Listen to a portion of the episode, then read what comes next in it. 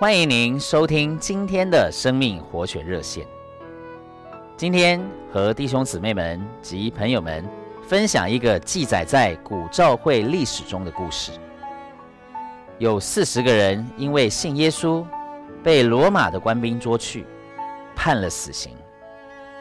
执行死刑的方式是，让他们赤身在一个结冰的湖面上冻死。但只要有人肯改变信仰，他就能上岸免死。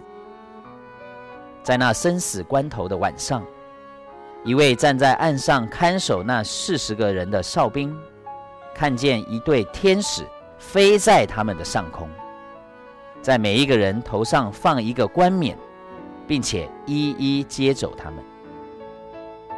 每当有一位被接走，天上就传出歌声，唱着。四十个殉道者，四十个冠冕。到了最后，有一个冠冕仍旧悬在半空中，似乎没有人接受。忽然，那位哨兵听见一个人的脚步声，转身一看，原来是那四十个人中的一个，走进他身旁。这人逃避冰湖的苦，不愿殉道。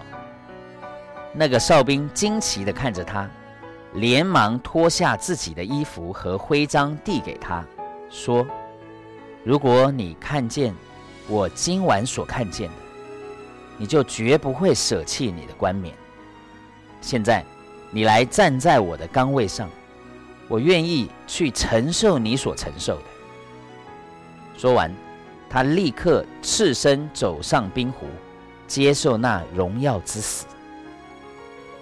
此时，停了很久的歌声又再度响起，继续唱着：“四十个殉道者，四十个冠冕。”亲爱的弟兄姊妹、朋友们，《启示录》十二章十一节是这样说的：“弟兄们胜过他，是因羔羊的血，并因自己所见证的话。